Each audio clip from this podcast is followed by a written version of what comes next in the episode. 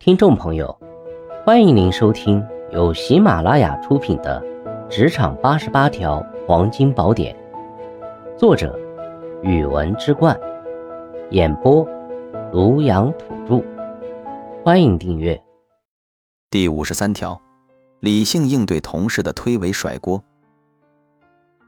当我们成为同事甩锅的对象时，该如何妥善应对这种情况？我们又需要在这关键时刻保持什么样的素质？才可以既不被其态度影响，也不上当受损。面对同事的推诿甩锅，不能轻易被其情绪化的言语所攻击和影响，要学会分析问题的真实原因，而非轻信同事主观臆断的推诿理由。这需要我们在关键时刻保持清醒的头脑，通过事实和证据进行判断，而非被单方面的情绪所左右。理性判断可以让我们在吵闹的指责中占据上风。在同事推诿甩锅的同时，我们需要迅速提供相关事实和证据进行反驳。这需要我们在平日的工作中养成记录各种会议与工作内容的习惯，尤其是与责任和义务相关的内容。只有我们的反驳具有详实的事实支持，才不易被轻易推诿。在反驳同事推诿甩锅的同时，我们也需要注意表达方式和措辞，不应轻易被同事的激将法或人身攻击所影响。而导致我们的语言和态度也变得情绪化。我们需要在语言和表达上保持一定的理性距离感，对同事的不当言论不予置评与接续，这可以避免在激烈的争吵中产生进一步误会。要记住，沉默寡言始终占据理性高地。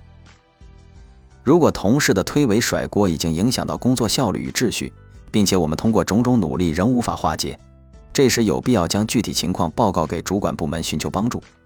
公司可以通过调查找到事实真相，并要求相关人员作出解释与道歉。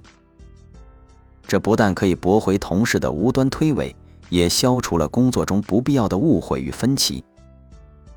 在平日中培养理性判断与记录习惯，并在关键时刻提供详实反驳，在表达上保持理性，不轻易与同事起冲突或争吵。如果工作受阻，及时报告主管部门。